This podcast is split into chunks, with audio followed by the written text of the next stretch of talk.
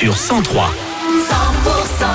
J'ai décidé de démarrer, rien que pour vous, avec Jean-Jacques Goldman. Je marche seul. Il y aura également Jack ou encore Taylor Swift. Votre console de jeu à gagner dans une quinzaine de minutes. Vos infos tout de suite. Bienvenue, 10h.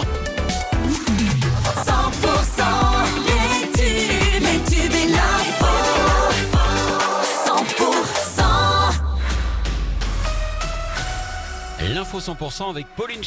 Bonjour Pauline. Bonjour Wilfried, bonjour à tous. Bonne ambiance garantie pour l'ouverture du Salon de l'agriculture à Paris.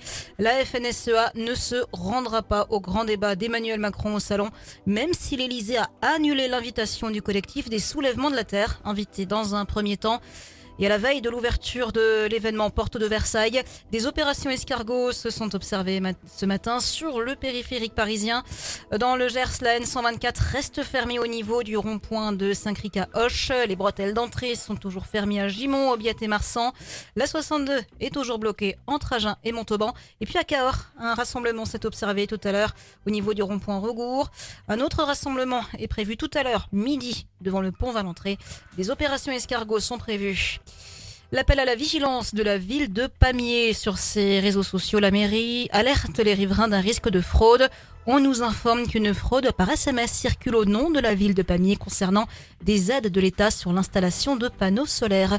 Fermé depuis le 23 octobre pour préparer le festival des lanternes, le parking du Jardin des Plantes de Montauban rouvre ce soir. Une bonne nouvelle qui intervient une semaine avant la date initialement prévue. Il y a du rugby ce soir en Pro D2. Montauban joue à Rouen et Agen accueille Grenoble. Dans le reste de l'actualité, les regards se tournent ce vendredi vers l'Olympia à Paris où se tient la 49e soirée des Césars. Sur fond de libération de la parole autour des violences sexuelles dans le 7e art. Le verdict est attendu ce vendredi en fin de journée au procès des attentats de l'Aude. Sept personnes sont jugées depuis la fin janvier. Entre 1 et 11 ans de prison ont été requis. Et puis les salariés de la société d'exploitation de la Tour Eiffel, mécontents de sa gestion, ont reconduit leur grève pour un quatrième jour consécutif, marqué par les premières négociations sérieuses et une offre de la direction sur les rémunérations.